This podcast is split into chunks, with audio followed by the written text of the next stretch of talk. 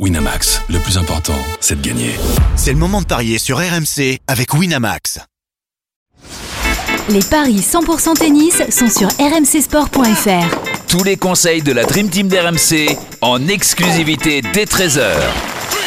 Salut à tous, 4 matchs au programme des paris 100% tennis à l'Open d'Australie. Manarino face à Shelton, Luca Von contre Stefanos Tsitsipas et on s'intéressera également au duel entre Sébastien Corda, Andrei Roublev et euh, Amanda Anisimova face à Paola Badosa. Pour parier sur ces rencontres, j'accueille notre expert en paris sportif Christophe Payet. Salut Christophe Salut Johan, bonjour à tous. Journée de repos hein pour Eric Salio, on va le retrouver euh, dès demain. Euh, Eric qui a fait un 2 sur 4 hier. Euh, toi, Christophe, bah, c'est un 3 sur 4 grâce à la victoire d'Océane Dodin. Hein. Et eh oui, 2,50, la victoire de Dodin contre Trevisan. On avait tous les deux trouvé la victoire d'Imbert contre Zang. on s'est trompé tous les deux sur Arthur Fils. Malheureusement, je suis très déçu parce que je comptais vraiment sur lui pour aller loin. Ouais. Face à Grexpo, il perd en 4. Et puis, bah, Yastremska, comme on l'avait dit, a battu Gracheva. Ça, c'était pour les quatre matchs principaux. Après, sur les matchs annexes, euh, énorme surprise. Pegula s'est fait sortir par Clara Burel. Mm. C'est magique. Et on peut en avoir une deuxième parce que Arthur Cazot euh, mène 2-7 à 1 et un break dans eh le quatrième face à Holger Rune. Il arrive à créer cet exploit, ça sera juste fabuleux pour le clan France. Euh, plus compliqué pour Grenier qui euh, est mené euh, 5-1. Ouais, 2-7 1 même. Voilà. Ah ça y est, 2-7 1, oui, voilà, c'est fait. Pour Félix Auger Pour Félix Auger Ouais, c'est vrai que euh, belle performance hein, de Clara Burel, d'Océane Dodin derrière les deux joueuses qui vont se retrouver au troisième tour. Il y aura, quoi qu'il arrive, donc un représentant, une représentante tricolore, donc en deuxième semaine ici à l'Open d'Australie, et ça, ça nous fait plaisir. En attendant, euh, Arthur Cazot, euh, voir si euh, il va l'emporter. On va suivre ce match. Durel, tu m'as dit qu'elle jouait qui Elle joue Océane Dodin. Elle s'affronte. Ah oui. Donc quoi qu'il arrive, une Française en huitième. Voilà. Et on, suivra les, Français évidemment. et on va parler du coup d'Adrian Manarino, troisième tour. Il est opposé à Ben Shelton. Manarino qui sort de deux immenses combats contre Vavrinka et Mounard. 19e mondial. Shelton 16e mondial. Et pourtant, des cotes très euh, déséquilibrées, euh, Christophe. Je dois avouer, je ne les comprends pas, les cotes, en fait. 3,30 euh, pour Manarino, 1,34 pour Shelton. Il y a trois places au classement ATP. Et il y a une confrontation remportée par Manarino cette année, enfin non, l'année dernière, en 2023, de 7 à 1 à Miami, donc sur ciment, sur surface rapide extérieure. Alors évidemment, quand on a joué deux fois 5-7 et quand on a presque 36 ans, ça peut poser, problème. Mais Manarino, physiquement, euh, il est très bien. Hein. Mm. Il le prouve euh, depuis des semaines et des semaines. Il a 14 victoires depuis l'US Open pour 19 matchs disputés. Euh, sans compter la, United Cup, parce que bon, j'ai un peu de mal avec cette compétition. ben Shelton, il a battu Bautista 3-0, O'Connell 3-1, donc il a passé moins de temps sur le cours, mais il a perdu contre Taro Daniel en demi-finale à Auckland. Il a perdu contre Safiuline au premier tour à Brisbane. Donc, bah, je tente le gros coup. Victoire de Manarino, côté à 3,30. On peut même aller sur un 3-1 ou 3-2 pour passer à 4. Le plus de 10 jeux dans la première manche, tout à fait possible, surtout avec le hmm. service de Shelton, c'est 2,50. Et puis j'ai calculé aussi un buy match pour tripler la mise, mais sans donner le nom du vainqueur. Pour, pour gagner, il faut que les deux joueurs gagnent leur premier jeu de service tout à fait possible. Tu es d'accord avec moi Ah oui, bien sûr. ça, c'est combien Plus de 9 jeux dans le premier set, donc 6-4, 7-5 ou 7-6. Ouais. Et plus de 38 jeux dans le match. Ah, intéressant. 2,90. Pas besoin de donner le nom du vainqueur. Je pense que ça va être une énorme baston. Je vois mal Manarino euh, perdre ou gagner 3-7-0. Donc, je conseille vraiment ce pari-là. Ok, bah très intéressant du coup ce, petit pari que tu proposes. Euh, la victoire de Manarino, j'irai pas quand même parce que Ben Shelton me, euh, paraît plus fort qu'il ne l'était euh, à Miami. Euh, Manarino, il a quand même laissé, il a, il a fait son âge quand même. Il a joué deux matchs en 5-7. Ça dure extrêmement longtemps contre Vavrinka, contre Menard. Alors, c'est un des spécialistes. C'est ça, c'est un spécialiste de, de, ce genre de rencontre. C'est un des, des plus euh, vieux joueurs de l'histoire hein, sur le circuit à, à, remporter deux matchs consécutifs en, en, en, cinq manches. Je crois que Roger euh, Federer l'avait fait à l'US Open 2017 et, et un autre joueur dont je, je, ne me souviens plus le nom, mais, mais voilà, c'est dire la performance de Manarino qui a jamais aussi bien joué. Mais je me dis quand même qu'au bout d'un moment, ça va, ça va commencer à tirer dans les pattes. Il fait extrêmement chaud euh, en Australie. Moi, je vois la victoire de Shelton. Par contre, ça va pas être une partie de plaisir, hein, contrairement à ce que laissent penser les codes. Donc là, on peut s'amuser sur un certain nombre de jeux. Je sais pas ce qu'on nous propose, Christophe, mais la victoire Alors, de. Sur un my match, on peut faire ce qu'on veut, mais le pari sans my match, c'est euh, Shelton et plus de 39 jeux, c'est 2,65. Sinon, Shelton 3-1 ou 3-2, c'est 2-0-5. Ouais, voilà, ça j'aime bien. Je, Manarino qui prend un set à, à Shelton, et, mais l'Américain qui, qui l'emporte. Donc, euh, je vais, ça sera mon pari. On est en. C'est la logique. Hein. Euh, ouais, normalement, oui, ça, ça, doit être la logique. Mais il faut bien qu'il. Je trouve que la cote est tellement belle. Ouais, c'est vrai que c'est extrêmement déséquilibré et on assiste à énormément de surprises hein, pour cet Open d'Australie. Donc, euh, beaucoup de matchs en 4 ou 5 7 Voilà, c'est tout ce qu'on souhaite. La raison me, me fait penser, euh, pencher pour euh, Shelton. Le cœur, évidemment, il est pour Adrian Manarino. On peut mettre ça sur un autre petit ticket. On sait jamais. Donc Manarino pour toi, Ben Shelton pour moi. L'autre Français engagé la nuit prochaine, c'est Luca Van Haché. Lui aussi qui a sorti de gros combats, 79e mondial face à Stefanos Tsitsipas, le 7e à l'ATP et des cotes euh, logiquement à l'avantage du grec, Christophe. Ah oui, c'est énorme. 5, la victoire de Van et 1-18 seulement pour Tsitsipas, aucune confrontation entre les deux joueurs. Euh, bon, Tsitsipas, c'était euh, très moyen la saison dernière, même s'il a bien fini lors des deux derniers tournois. Il fait demi à Vienne, demi à Bercy. Mais avant, c'était vraiment moyen. Là, il est passé par la United Cup. Il a battu Diaz, il a perdu contre Zverev. Et au premier tour, euh, lors des deux premiers tours de l'Australian Open, il a battu Bergs et Thompson à chaque fois 3-7 à 1. Van Hache, 2 fois 3-2, comme Manarino. Face à Duckworth et Mouzetti. C'était une belle perf contre Mouzetti, annoncée d'ailleurs par Eric Salio. Euh, il doit franchir un palier cette année, cette saison, euh, le français. Il est maintenant loin derrière Arthur Fils. J'espère qu'il va réussir mais je pense que la marche va être trop haute face à Stefanos Tsitsipas. Mais je le vois prendre un 7. Donc. Tsitsipas 3-1 ou 3-2, 2-0-5. Ouais, ça aussi, c'est un pari. Je, je, te suis complètement. C'est combien juste la, la cote de, de Van Haché qui prend un 7 Est-ce que tu as ça 1,54, je crois. 1,54, ouais, c'est pas, c'est pas si bien payé, mais c'est vrai que. On mieux jouer euh, le 3-1-3-2 pour, euh, pour Tsitsipas à 2-0-5. Honnêtement, tu le vois, toi, éventuellement réaliser l'exploit, j'ai ouais. de gros doutes. Et justement, je pense que s'il y a un joueur euh, du top 10 euh, qui peut se faire attraper, c'est Stefanos Tsitsipas, ouais. qui me rassure pas, euh, qui a quand même de gros points faibles. Hein. Évidemment, c'est un joueur extrêmement fort, mais il a de gros points faibles, notamment en revers. En Chelem, en il a zéro expérience. Bah, c'est ça. Ouais. À, à il y a, peut-être eu un petit déblocage. Et, et lui aussi, Van Haché, on, on, parlait du physique de Malarino, on parlait aussi du physique d'Arthur Fils. Un petit peu hier, Eric l'évoquait qu'il était affûté Arthur Fils. Bon, il a perdu, certes, mais, mais Van Haché, il m'a l'air très très bien aussi. Il supporte bien ses conditions. Je me dis qu'il peut y avoir quelque chose, peut-être le 5-7, tiens, sans donner de vainqueur. Euh, ça doit 3,85. Être... Voilà, ça, ça sera mon pari de base parce que j'ai, je sais pas, je sens l'exploit qui pourrait arriver. Euh, évidemment, si on joue la sécurité, il faut jouer la, la victoire du grec, mais, mais, voilà, le 5-7 sans donner de vainqueur et pourquoi pas même tenter le coup Van Haché. Euh, pour cette rencontre. Euh, c'est tout ce qu'on espère. Après, si tu passes à un 18, ça vaut même pas le coup de le mettre dans un combiné. Ouais, c'est ça. Faut, faut pas prendre ce risque-là. un scénario sur ce match. Exactement. Euh, en tout cas, voilà, moi je vais tenter le coup Van Haché. Tu restes sur Stéphanos. Ah, tu tentes Van Haché finalement Ouais, je vais le tenter, je vais le tenter, je vais le tenter. Faut le tenter. mais je le mettrai pas dans un combiné. voilà, je garderai. Euh, voilà, la, sécurité. Allez, Sébastien Corda, toujours chez les hommes, face à Andrei Roublev, le 26e mondial contre le, le 5e. Roublev qui a eu du mal pour son premier tour, qui s'est rassuré ensuite face à Eubanks et qui est euh, favori hein, selon les bookmakers, Christophe.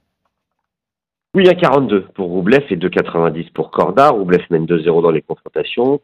Euh, 2022 et 2021, Riron et Miami à chaque fois 2-7-0. Donc Corda n'a jamais piqué un à Andrei Roublev qui reste sur six victoires consécutives, série en cours en tournoi, puisqu'il avait euh, puisqu'il a remporté euh, le tournoi d'Hong Kong et que là, il a battu Sebot White et Eubanks. alors que Corda, lui, s'est imposé face à Kopriva et, et Quentin Alice. Mais il a deux défaites, Corda, euh, en 2024, contre Hoffman et, et les HK, premier tour Brisbane et demi-finale d'Adélaïde.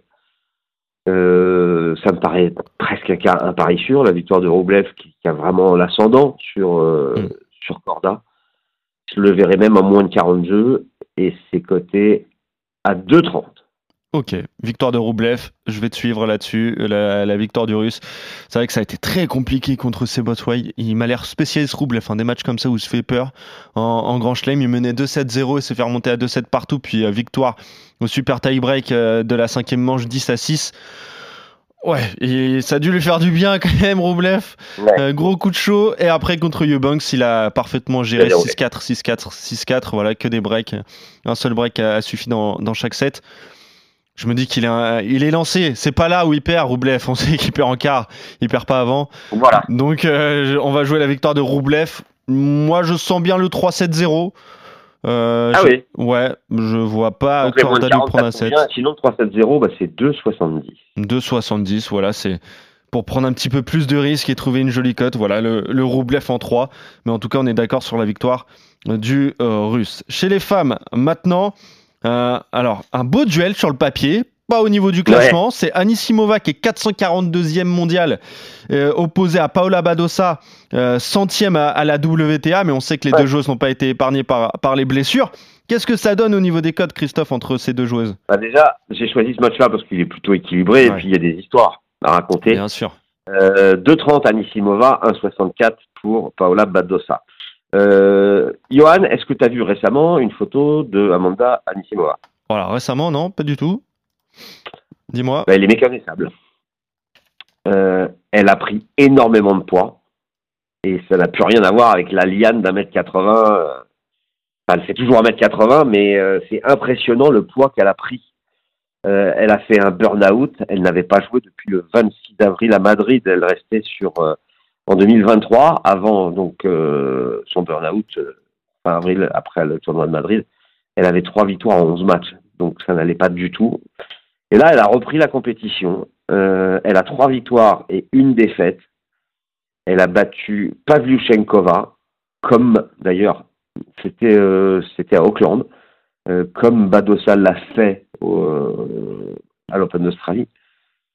elle s'est imposée face sa Samsonova, la cote était à 2,90, donc c'était quand même une perf et une surprise. Elle a battu aussi Podoroska et à chaque fois en deux manches.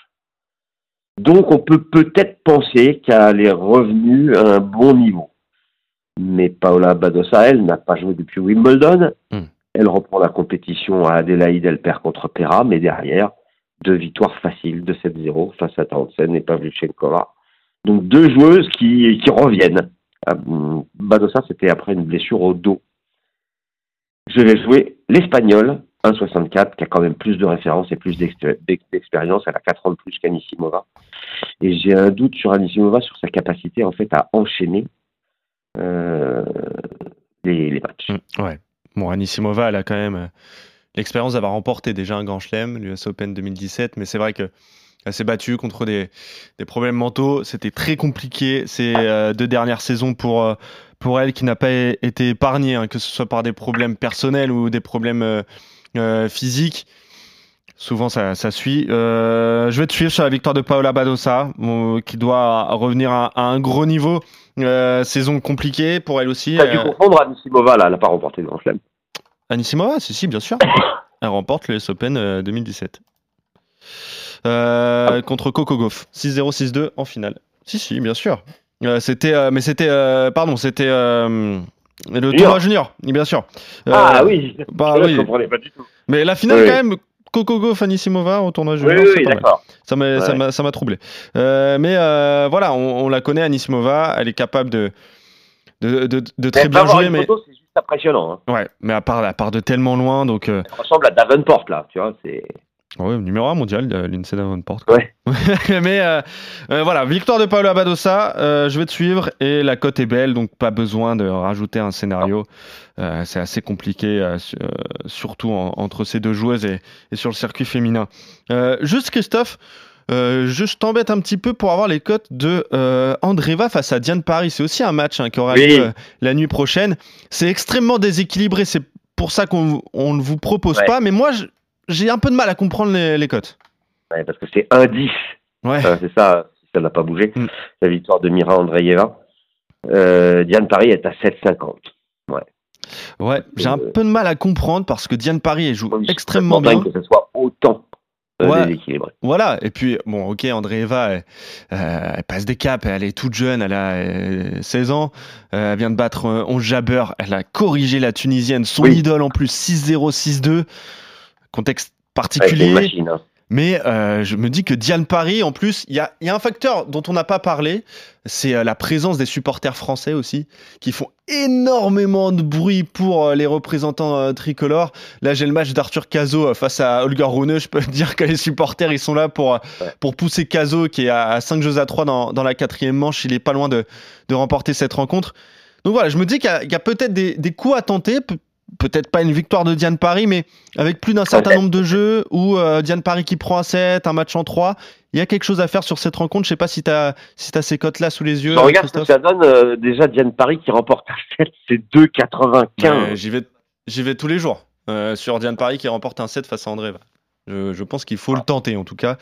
donc mmh. voilà pourquoi je voulais parler de cette rencontre quand même pour Diane Paris présente au troisième tour euh, et, qu'on espère euh, voir se qualifier pour les huitièmes de finale. Ce qui est dingue, Eric, c'est il est midi 33, Arthur Cazot a une balle de match contre le Garouneux euh, sur le service du Danois. C'est assez incroyable ce qui se passe pour Arthur Cazot, mais ça, vous, vous le saurez quand le podcast sera, sera en ligne. Normalement, Arthur Cazot, on l'espère en tout cas, sera qualifié pour le, pour le prochain tour. Et c'est fait, c'est fait. En plus, c'est fait sur un point monumental d'Arthur Cazot, ce passing de revers. Je vous invite tous à aller le voir, ce passing de revers sur la balle de match. Il est incroyable d'Arthur Cazot sur une montée euh, à la volée de Dolger Runeux, un passing croisé magnifique du Français qui se qualifie donc face à face au Danois. Il élimine le huitième mondial. C'est incroyable ce que vient de faire Arthur Cazot. Voilà. Il jouera qui au prochain tour? Je vais te dire ça tout de suite. J'avais quitté la page. Je vais te dire ça pour. Euh, pour Arthur Cazot qui se qualifie donc euh, pour, euh, pour le prochain tour. Et il jouera euh, Arthur Cazot dès que je vais retrouver il jouera bah, Grixpour bah oui bien sûr. On aurait pu avoir ah Arthur Fils face à Cazot et on aura Cazot face à Grixpour pour le, troisième tour donc de, de cet Open d'Australie. Incroyable la performance d'Arthur Cazot qui nous a fait mentir sur les paris mais on est bien content. Le ciel est bleu à l'Open d'Australie. Récap des paris du coup du jour, de la nuit prochaine. Victoire de Paola Badosa, victoire d'Andrei Roublev et Christophe, toi tu jouais succès de Malarino de Tsitsipas et moi ceux de Shelton et de Luca Von Merci Christophe, allez on se retrouve dès demain pour de nouveaux paris 100% tennis à l'Open d'Australie avec Eric Salio qui sera de retour. Salut Christophe Bonne journée à toi et bonne journée à tous.